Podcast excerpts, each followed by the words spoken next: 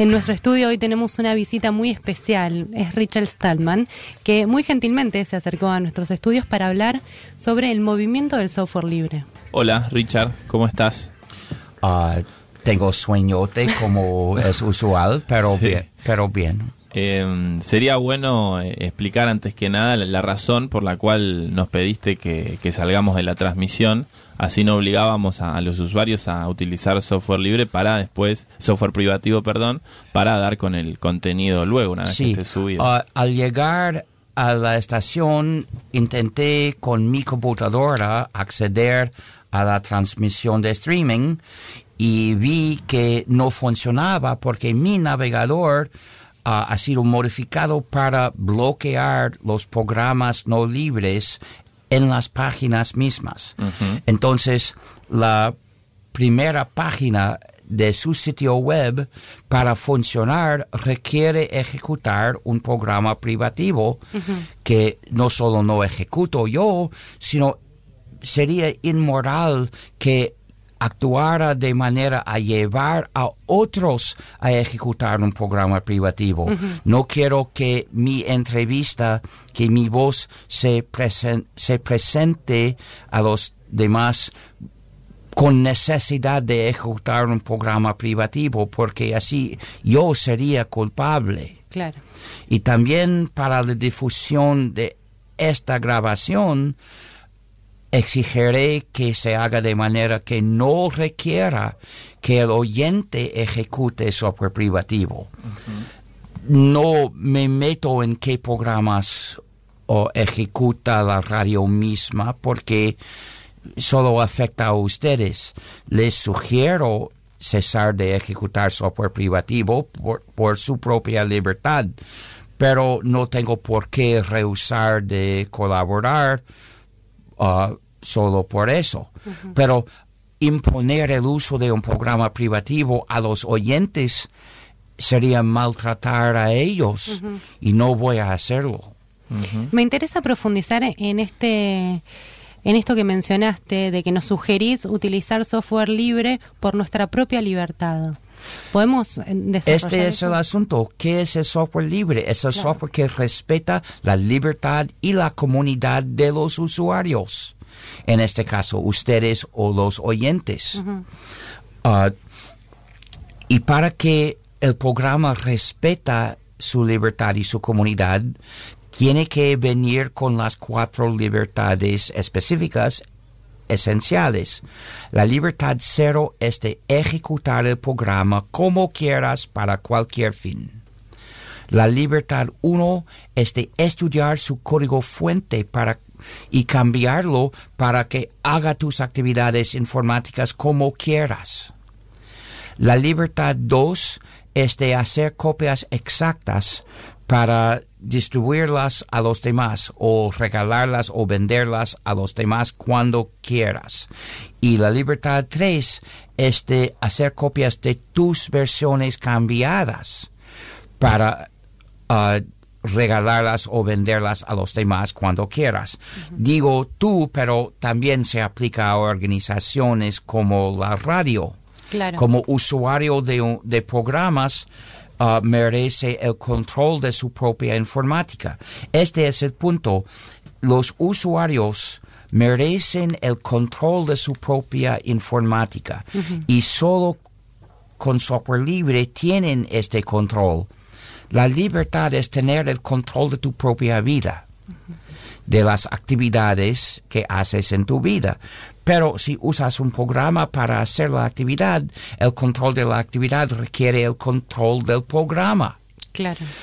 Y el- un programa es libre cuando los usuarios tienen el control del programa, porque así respeta su libertad y su comunidad.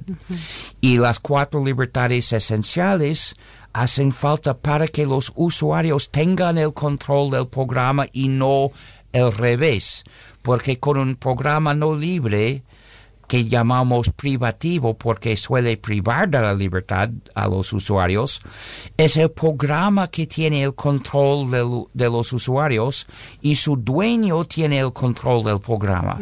Entonces, el programa privativo es un instrumento del poder injusto del dueño sobre los usuarios. Por esto es injusto el programa privativo solo por no ser libre es una injusticia y no debería existir, no se debe desarrollar y menos aún se debe imponer a otros para hacer algo. Richard, ¿y mm, por qué piensa que el discurso del progreso y del desarrollo, que, que está muy retomado por parte de, de los que diseñan software privativo, han calado tan hondo en la sociedad cuando justamente no es en beneficio de la sociedad civil que se da este desarrollo y este progreso? Por la publicidad y por no solo explícita, no hacen uh, publicidad en la televisión diciendo será, será su libertad es la mejor manera. No, es Uh, distraen la atención de los puntos profundos a las cosas triviales de corto plazo. Uh, Microsoft tenía un eslogan hace 15 años más o menos. Uh, ¿A dónde quieres ir hoy? Muy de corto plazo. Contesté con ¿cómo quieres vivir en 5 o 10 años?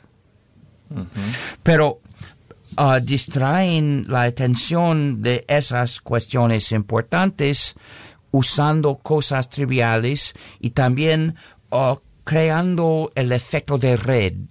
El efecto de red es un fenómeno de los sistemas de comunicación que si muchos usan un sistema, te presionan a usarlo también. Claro. Entonces, si pueden conseguir que muchos usen un programa privativo para comunicarse, hace presión a los demás que lo usen y si uno no ha, pensado en el asunto, si no ha rechazado por principios usar un programa privativo, no ve por qué resistir la presión. Entonces, es mi misión mostrarles con mi ejemplo personal y también mis argumentos, pero van juntos, porque es curioso que en este caso es un asunto moral acerca de cómo deben funcionar los sistemas informáticos que usamos que deben respetar la libertad de los usuarios. Pero el punto es que la sociedad ha caído tan profundamente en la trampa de usar sistemas privativos que no prestan atención y están sorprendidos cuando digo que no, porque no habían visto ni visto la, el asunto, que haya un asunto. los, los sorprende que veo un asunto moral en el sistema de streaming que un radio, una radio haya elegido es una sorpresa. Pero en mi vida siempre es así. Siempre quieren colaborar conmigo y usan sin pensar sistemas no solo privativos, sino que imponen software privativo al público y dan por supuesto que participaría. Y a veces argumentan conmigo, disputan, argumentando que ah, para difundir más mi mensaje es irracional que rehúse usar esos medios, pero usar un método de comunicación contradictorio con mis ideas no serviría para difundir bien mis ideas. Sería un ejemplo de no actuar según mis principios. Sí, porque bueno, un poco la, el, espíritu del movimiento que, que ha fundado en, el año 83 eh, y, que ha, tenido su devenida hasta estos días tiene que ver con no no es importante o no es solamente importante las cuestiones técnicas, ¿no? Que, ofrece el, el, software libre por sobre el privativo, que también en cuestiones técnicas es mucho mejor en funcionamiento y rendimiento. La cuestión de fondo tiene que ver con la discusión de esas libertades en este ciberespacio que, hemos venido creando, que tampoco está del todo legislado, ¿no? Es algo que está eh, en, empuja y, y, en pugna, ¿no? En debate la, la cuestión de las libertades en el ciberespacio. intento plantear ese asunto como debate político y en unas provincias de Argentina han adoptado o están considerando leyes para que las agencias públicas provinciales migren al software libre, porque cuando el usuario es el Estado, si pierde el control de su propia informática, es uh, daña la soberanía informática del país. Cada agencia pública tiene la responsabilidad ante el pueblo de mantener el control completo de su informática que hace por el pueblo. Entonces, el uso de un programa privativo en una agencia pública uh, es incumplimiento de su responsabilidad y, hay que corregir ese, esa falla. Pero uh, no digo que el software libre siempre funcione mejor que su alternativa privativa, porque a veces sí, a veces no, depende de qué programa. Hay, hay programas libres que funcionan muy bien y otros que funcionan muy mal o apenas funcionan, uh, pero usaré de preferencia el programa libre aunque no funcione tan bien, de preferencia a un programa privativo que rechazaría totalmente por privarme de la libertad. La, alternativa a un programa libre para mí es no programa o escribir un programa. El, el programa privativo ni siquiera es una opción porque no rindo mi libertad. Hacer el trabajo manualmente es una opción. Porque acá no hablamos de técnica o tecnología, de si algo funciona bien o mal, es, es el movimiento, es la filosofía, es la forma de pensar, es una forma de vida lo que planteas. Defender la libertad es una forma de vida, es un, un pensamiento pero que no he inventado, uh, no, es, no, fue nuevo en el 83. Aplicarlo también a la informática, sí. Es decir, que aplicaba las ideas que todos conocemos y conocíamos en mejor quizás en el año 83 que hoy, las aplicaba a la informática porque era programador. Para mí, la libertad en la informática tenía un efecto enorme, mientras en 83 no afectaba nada a la mayoría porque no hacía la informática. Casi nadie tenía una computadora personal en 83. Eran, e, eran juguetes. O también inaccesibles para el público en general por el costo que tenía una computadora. En los Estados Unidos una fracción tenían computadoras personales, pero con muy poco muy poca capacidad. Claro. Ah, y en Argentina supongo que casi nadie por su coste. Entonces, en esa, en aquel entonces, el asunto no afectaba a la mayoría, pero a mí sí, porque era programador. Fue la libertad de mi actividad principal. Entonces decidí luchar por la libertad en mi campo. Decidí esa amenaza, resistir esa amenaza me tocó a mí. ¿Cómo te tocó? ¿Por qué eh, iniciaste este movimiento? ¿Qué es lo que te ah. afectó tanto que tuviste que romper con el sistema establecido? Me tocó a mí porque comprendía el asunto y tenía la capacidad de actuar para proteger, para resistir la amenaza. y nadie más lo, quería, pensaba hacerlo. Y eso es interesante. ¿Por qué?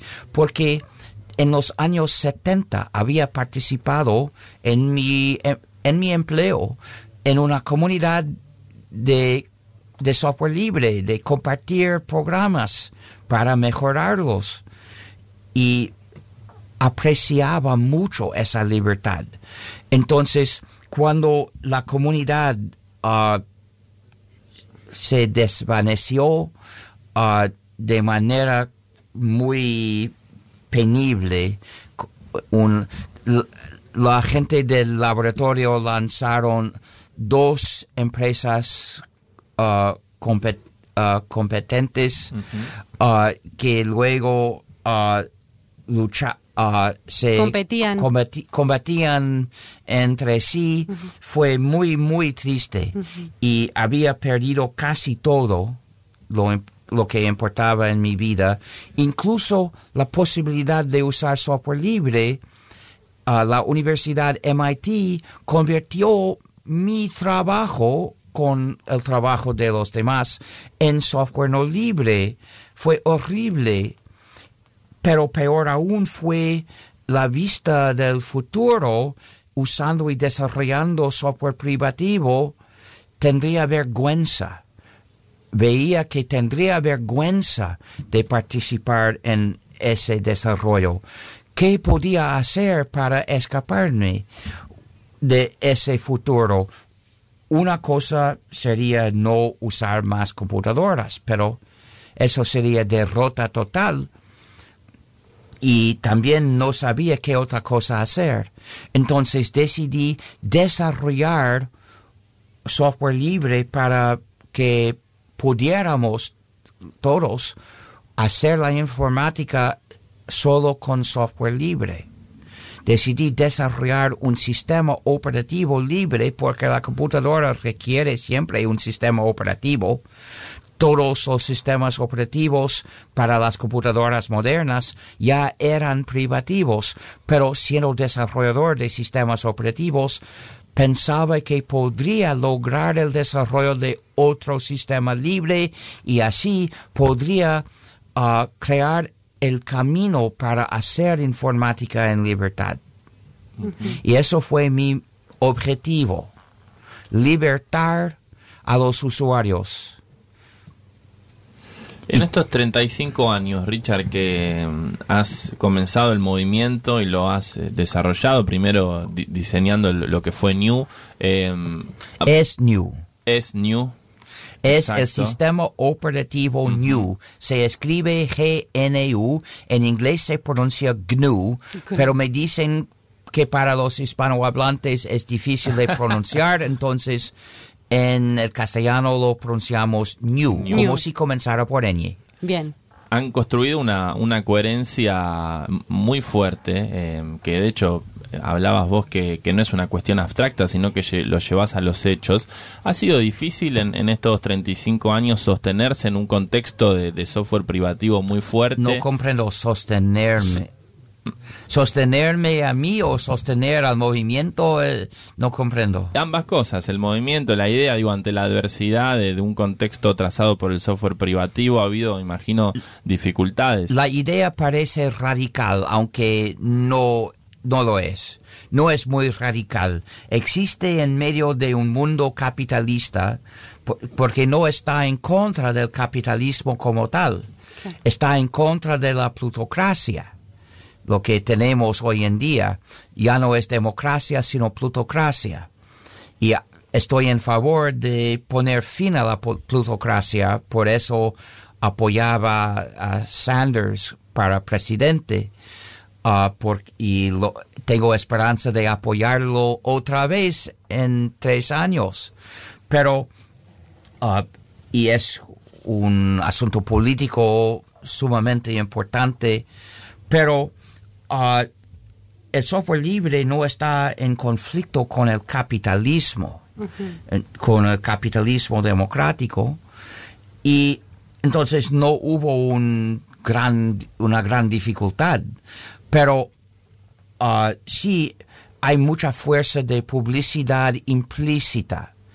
Publican muchas cosas que dan por supuesto que el software privativo sea legítimo que dan por supuesto que uno use software privativo, uh, que sea de Microsoft o de Apple o de Amazon o de Google, distribuyen software privativo y cada vez que alaban sus propios productos, in- insertan la idea de que el software privativo no sea injusto.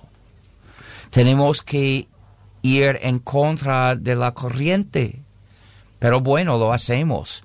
También en 98 otros en la comunidad de software libre inventaron otro término, código abierto, para esconder nuestras ideas, para hablar de los mismos programas y son casi 100% los mismos programas, pero sin plantear lo- el asunto ético, tratándolo únicamente como asunto práctico, es decir, que adoptan los mismos valores que los productores de software privativo dan por supuesto que el mejor programa que usar es el más cómodo o quizás el más barato, más fiable, el- todos los beneficios prácticos y únicamente.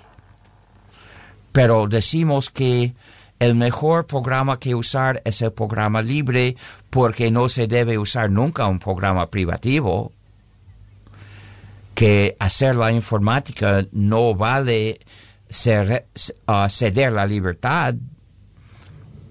Entonces, uh, ellos, que son la mayoría de nuestra comunidad, difunden los valores superficiales prácticos y no mencionan nuestros valores. Es decir, que en vez de disputarnos, en vez de disputar con nosotros, hacen caso omiso del movimiento software libre como si no existiéramos. Y van solo a la técnica y no al movimiento y a la filosofía. Exacto. Entonces, nuestro énfasis es plantear el asunto moral. Estamos reflexionando sobre el movimiento del software libre junto a Richard Stallman, que es el padre de este movimiento, y también nos acompaña en nuestra mesa Valeria Laborda del Centro de Estudios de la Economía Social. Richard, recién hablabas del, eh, del asunto moral y de la filosofía. Para las personas que comprendemos el dilema moral y ético que implica esto, pero que no tenemos conocimientos técnicos para desarrollar software, ¿de qué manera podemos aportar al movimiento? Son dos o tres preguntas mezcladas. Ah, primero, no hace falta conocimiento técnico, ni menos aún saber programar para usar el software libre. Tenemos interfaces gráficas fáciles de usar. No es difícil usar software libre. Ah, hay expertos dispuestos a ayudar a los usuarios no técnicos. Puedes acudir a un grupo de usuarios de New con Linux, porque el sistema operativo es New y funciona con el kernel Linux en combinación, ah, y pueden darte una memoria viva, es decir, puedes iniciar el sistema New con Linux desde la memoria. Y luego, al apagarlo, puedes sacar la memoria y la computadora queda con el sistema que estaba instalado antes. Es decir, puedes, eh, puedes iniciar New con Linux en la máquina sin instalarlo, dejando in- instalado lo que sea, para probar ah, el sistema y usarlo de vez en cuando, cuando quieras. Y luego, si cuando hayas aprendido a usarlo cómodamente, puedes instalarlo con la ayuda de siempre de los expertos en el grupo. Pero para ayudar, para apoyar, avanzar el movimiento es otra cosa, porque eso sería ir más allá que solo usar el sistema. Usando el sistema te ayudas a ti mismo ah, ah, en la libertad. Pero para avanzar el movimiento hay muchos trabajos que uno puede hacer y programar solo es uno. Véase la página gnu.org slash help que cita decenas de trabajos que necesitamos de los cuales uno es programar. Richard, em, un tema que está muy de relieve en este momento en, Estados Unidos tiene que ver con la neutralidad de la red, que a partir del 11 de junio eh, en Estados Unidos eh, se, pondrá fin a, esta eh, forma de red en la cual el paquete de datos no puede ser descifrado para dar una no, no, No, no, no, no, no, no es verdad, es otra cosa. Entonces. Es otra cosa, explico. Para mí, la neutralidad de la red sería que el proveedor de conexión no tome nota de que contiene ni a quién esté destinado, pero los Estados Unidos nunca aprobaron la neutralidad completa. Claro. Solo unos límites a qué puede hacer el proveedor con los datos de con, qué, con quién se comunica cada usuario. Puede tomar nota, solo es que no podría vender el uso para publicidad. Entonces es una reglamentación débil e insuficiente. Y también ah, la reglamentación que proponen ah, eliminar ahora es de no imponer prejuicios entre los sitios web con, el cual, con los cuales uno se comunica. Entonces, uh, los proveedores quieren cobrar a los sitios web para conexión preferencial. Y si Google paga y Amazon paga, tendrán ventajas uh, anticompetitivas eh, en cooperación con otros sitios que no pueden pagar. Eso sería dañino para todos. Entonces es lo que los, los políticos plutocratistas prefieren. Quieren siempre servir las empresas grandes para darles, para aumentar su poder. Ya no, casi no, no tiene sentido llamarlo un mercado libre. Ningún mercado existe sin reglas. Hay que el mercado funciona siempre según unas reglas, pero ¿cuáles serán? Es el asunto político. Los plutócratas uh, prefieren uh, imponer reglas uh, no equitables al favor de los ricos y poderosos para aumentar su poder.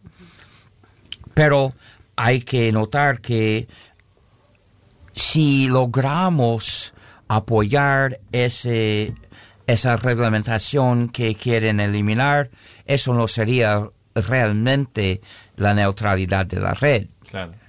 Ah, y tampoco se aplica a Argentina. Es una reglamentación estadounidense para los proveedores de acceso a sus clientes estadounidenses únicamente. Creo que debería ser ilegal que un proveedor de, de conexión tome nota de con qué sitios el usuario se comunica, excepto en caso de una orden jurídica de monitorear a ese usuario, a ese esa línea. Porque el, eh, el seguimiento y husmeo digital amenaza los derechos humanos y la democracia, lo que queda de la democracia.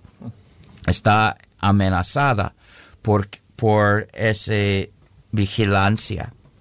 Creo que hay que legislar que todos los sistemas uh, no hagan, uh, no acumulen datos personales. hay, hay que imponer límites. Por ejemplo, debería ser ilegal operar un sistema de mirar la calle y reconocer las caras de la gente, excepto las caras de unas personas sospechadas bajo órdenes jurídicas específicas. O sea que no era, no era tan neutral y ahora será menos neutral. Exacto. Bien.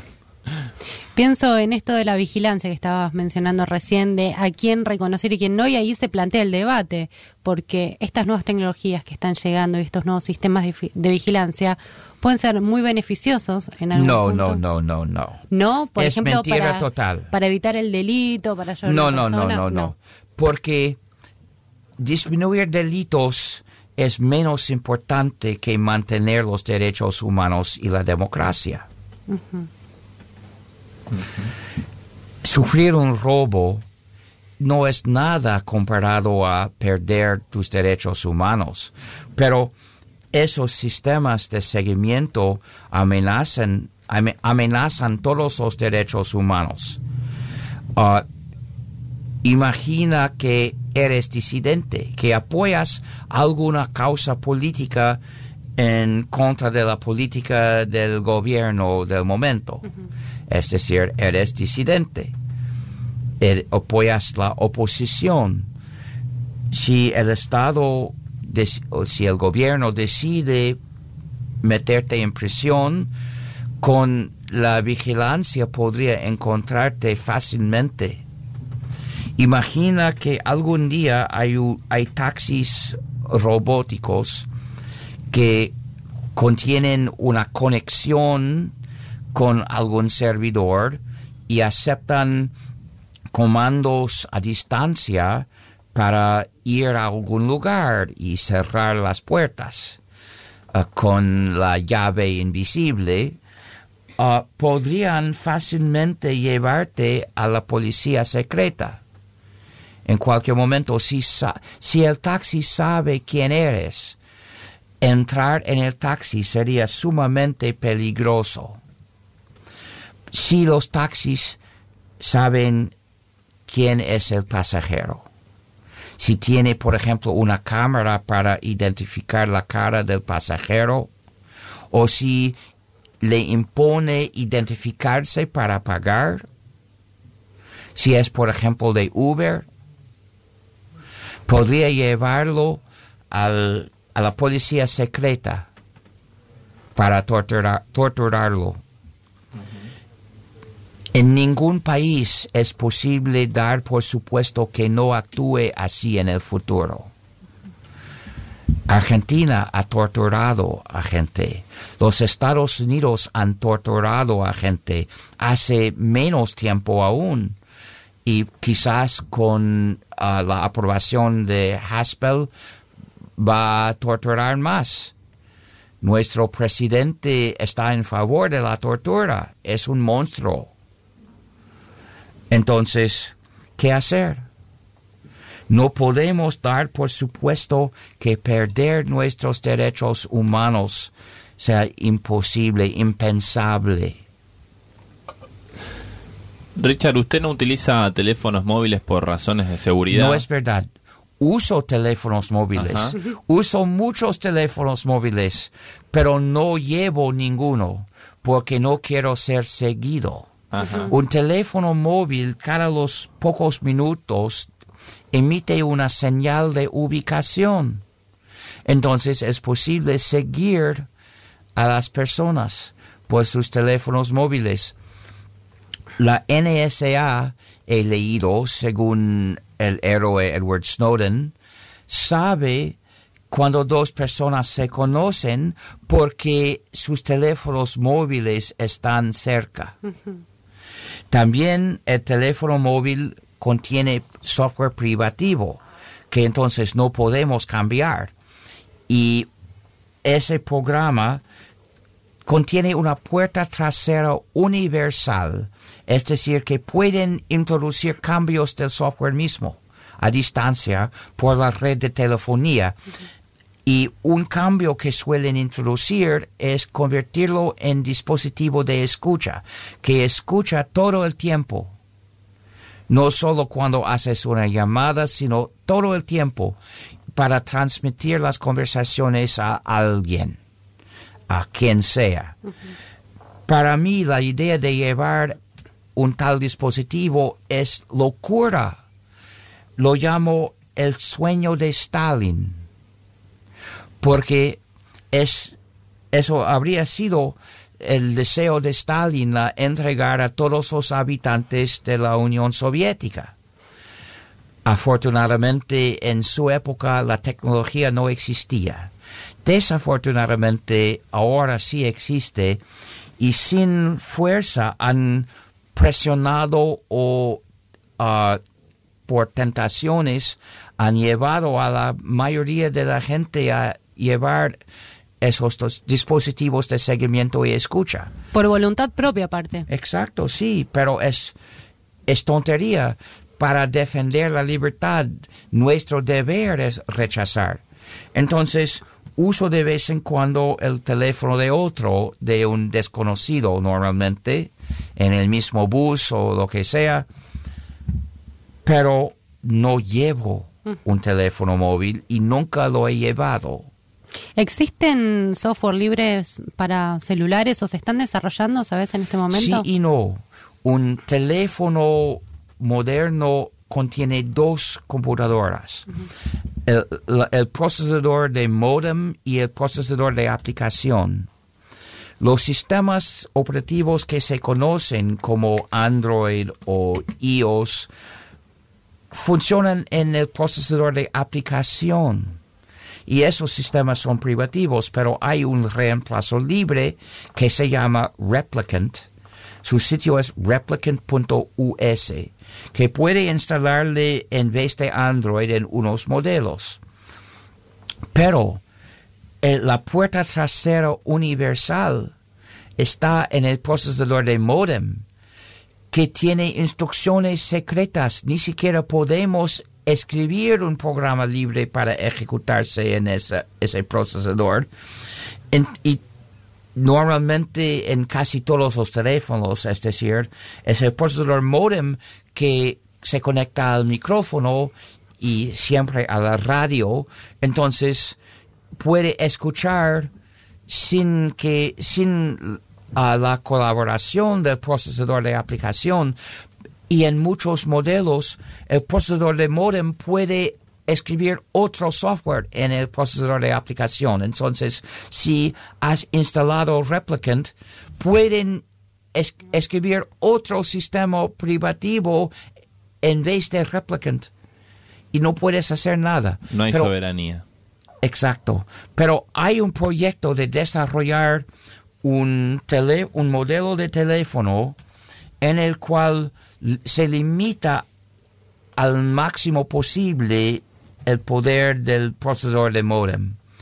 No tendrá conexión al micrófono ni a la GPS ah, y tendrá un interruptor específico para que no funcione. Entonces podrás por lo menos ah, asegurarte que no esté emitiendo nada el teléfono y que no pueda escucharte excepto cuando haces una llamada. Em, Richard, siempre usted explica que cuando dice em, free software no es porque sea gratis, sino porque es libre. En español Exacto. está más claro, software Exacto. libre. Em, la pregunta concreta es, ¿el software libre no tiene fines de lucro, o sea, no persigue ganancia? Depende, sí, sí, sí, depende. El desarrollo, hay maneras de ganar dinero a través del desarrollo de software libre y no lo critico. Estoy contento cuando los desarrolladores ganan dinero mejorando el mundo, estoy contento. Lo que condeno es desarrollar software privativo, no se debe nunca. Que ganes dinero o no es igual de, de malo. Claro, Em, pero digo, ¿persigue ese lucro, esa ganancia, ese excedente o persigue más una sustentabilidad propia del movimiento y, de, Ah, y no del tiempo del programador? no, no es una elección. Hay varias maneras de gestionar un proyecto de software libre. Y mm, sería interesante, ¿no? Con- Conocer esas maneras, digo, eh, e- es uno... No tengo una lista, pero conozco algunas. Primero, unas empresas grandes publican a veces programas útiles libres o apoyan proyectos de software libre. Fabricantes de computadoras lo hacen, por ejemplo. También uh, cuando se trata de desarrollar soluciones para clientes, se puede hacer con software libre entregando el producto al Claro. cliente como software libre. Así es totalmente ético. Pero también hay otros modelos de negocio, pero nunca he hecho una lista. Es uno de los trabajos que quiero hacer algún día. Y por otro lado, además de, de la sustentabilidad o no, de la forma de, de conseguir un lucro a través del, del- del software libre, hay algo que también eh, nació del movimiento de software libre, que es la licencia, de darle al usuario la garantía de que ese software está No, es no, no, libre. es, no es correcto. Ajá. Es la licencia que lo liberta, que lo hace libre. Ajá. Cualquier revés. programa es una obra escrita. Entonces, ah, lleva un derecho de autor. Y la ley muy injusta actual del derecho de autor ah, prohíbe copiar el programa, cambiar el programa, di- redistribuir el programa, hasta en unos países prohíbe en muchos casos ejecutar el programa, porque para ejecutarlo hay que copiarlo en la memoria de la computadora y copiar es prohibido. Es ilegal, claro. Entonces, ah, ¿cómo, ¿cómo puede el programa ser libre? Es libre ah, por una declaración formal por parte de los tenedores de derechos de autor, otorgando las cuatro libertades a cualquier usuario poseedor de una copia. Esta es la licencia de software libre. Es la declaración formal que otorga las cuatro libertades. Entonces, sin licencia el programa no es libre. De acuerdo. La licencia hace falta para que sea libre. Entonces, no debe permitir ah, dudas acerca de la licencia del código.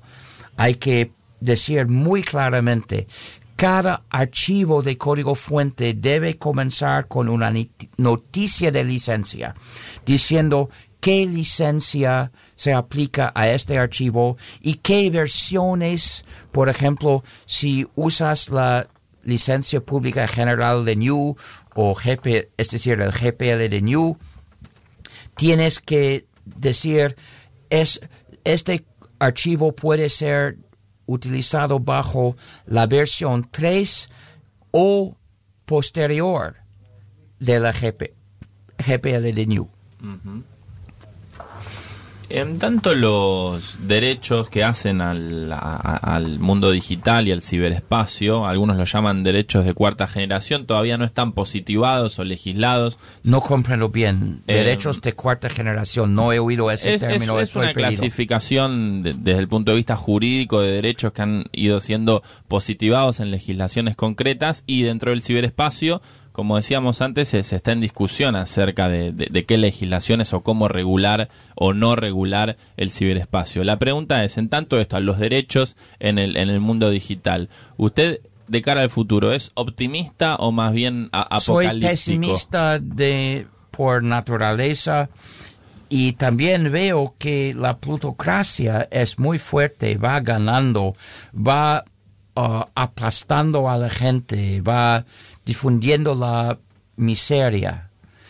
En los Estados Unidos, la mayoría ya están pobres y he leído recientemente que 40% no pueden ah, pagar un... Si por emergencia hay que pagar 400 dólares, que no es mucho. No pueden. No tienen dónde conseguir tanto dinero por necesidades médicas, etcétera. Entonces, los ricos han tomado el poder por una campaña que comenzó en los años 70.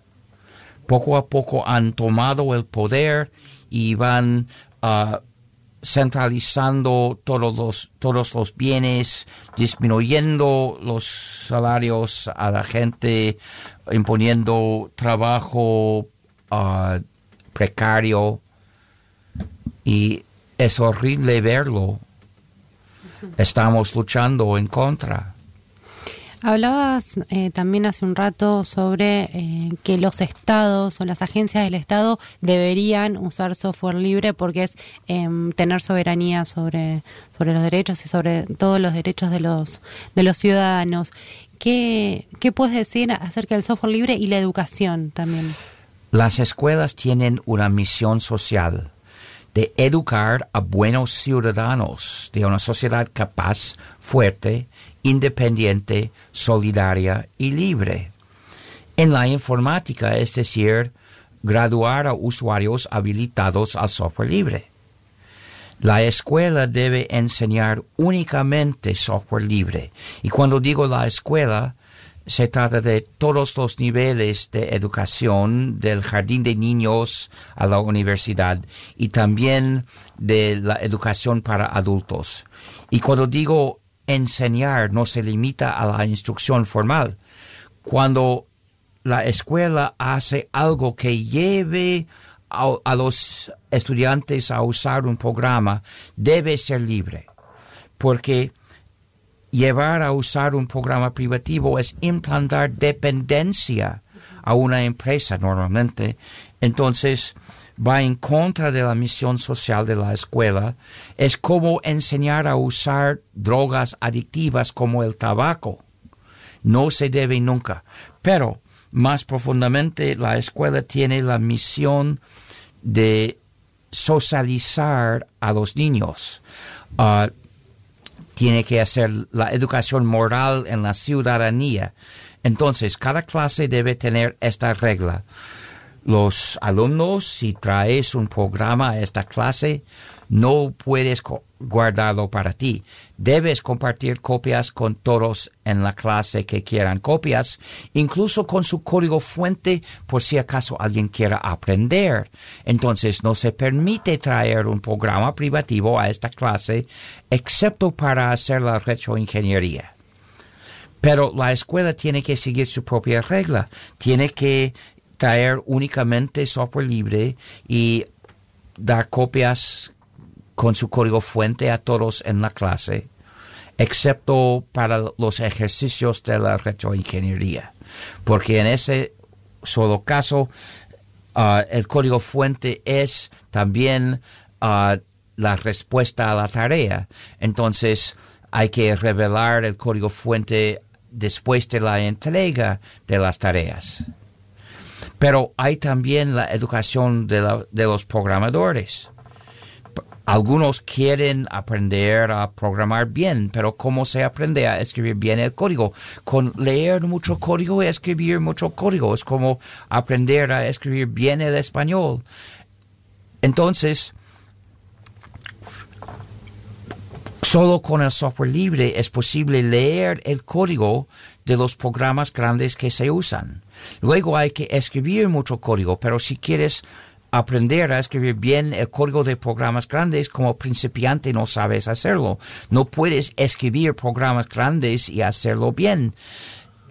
Ah, el camino de aprender es haciendo cambios pequeños, luego un poco más grandes en los programas grandes existentes. Solo el software libre ofrece la oportunidad de hacerlo. Entonces, cualquier escuela puede ofrecer la oportunidad de hacerte maestro del arte de la programación si es una escuela de software libre. Hay una escuela en Neuquén que migró hace años a software libre. No es tan difícil, hace, hace falta voluntad. Y desde la escuela, en este proceso de socialización, ¿cómo podemos extender esta misma idea a otros ámbitos, por ejemplo, a la música, a las obras escritas. Pero no son equivalentes. Un programa es una, obra de uso práctico para hacer cosas. Es una herramienta de algún tipo. Mientras una canción no es una herramienta, es una, sino una obra de arte. No existe para funcionar, sino para ser apreciada pero la podemos distribuir según determinadas licencias. Creo, si, si se publica bajo una licencia, la ley argentina es injusta y uh, la organización, la Sadistic, eso no es su nombre oficial, uh, cobra para tocar tu propia música en una fiesta. Me parece loco, pero uh, Vía Libre creo ha publicado algo al respecto. Pero creo que, cada persona debe tener el derecho de compartir copias de cualquier obra publicada. Por ejemplo, la música, uh, los textos, los cuentos. Uh, pero cuando digo compartir significa uh, la redistribución de manera no comercial de copias exactas. Esta es la libertad que debe aplicarse a las obras no funcionales, a las obras de arte, a las obras de opinión. Pero a las obras funcionales, las obras de uso práctico, esas obras deben, deben ser libres, sin excepciones, publicadas o no, deben ser libres. ¿Usa YouTube?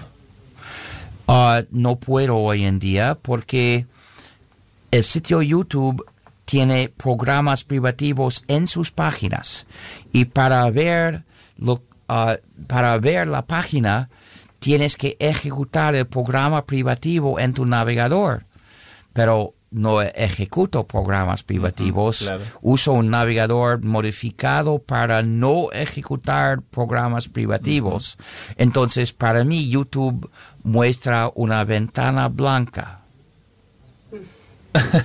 No ves nada, no ves video. Hace un año podíamos mirar los videos de YouTube. Uh -huh. en, sin software privativo, teníamos un reemplazo libre.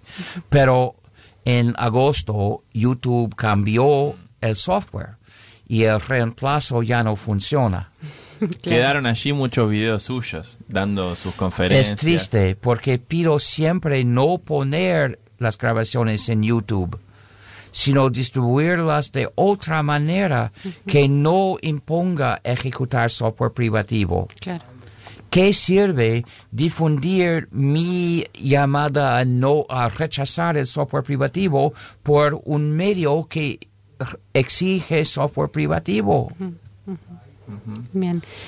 Un último tema puede ser. Diga para preguntarle, porque hace poco eh, hubo un, escándalo, eh, por lo menos que, que ha llegado a, a, Argentina y a todo el mundo, que fue el conflicto de Cambridge Analytica. Y quiero preguntarle puntualmente, sabemos que usted no es amigo de Facebook, ni, ni que Facebook es Facebook nuestro amigo. no tiene amigos. No, Facebook no tiene, no amigos. tiene uso a, a, usuarios, sino a usados. Claro. Y te sugiero no que no seas usado de Facebook. Uh -huh. Facebook existe para acumular datos personales para abusar de varias maneras.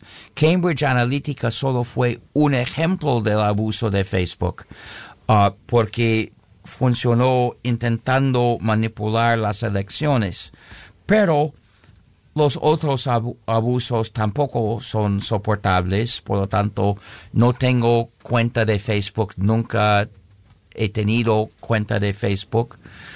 Y uh, recha rehuso por principios. Uh -huh. Porque estoy en contra del seguimiento a la gente, del husmeo a la gente. Siempre cae al uso de, en las manos del Estado uh -huh. para hacer cosas injustas. Y me gustaría, Richard, que nos digas cómo ves vos el movimiento del software libre de acá al futuro. ¿Crees que va a seguir resistiendo y que va a crecer o no veo el porvenir porque no. depende de ustedes, de los oyentes. Si luchan fuerte por el software libre, avanzaremos. Uh -huh. Si no luchan, no avanzaremos o avanzaremos poco. Entonces, uh, la idea, los periodistas siempre piden cuál será el futuro, pero la verdad es que nadie sabe.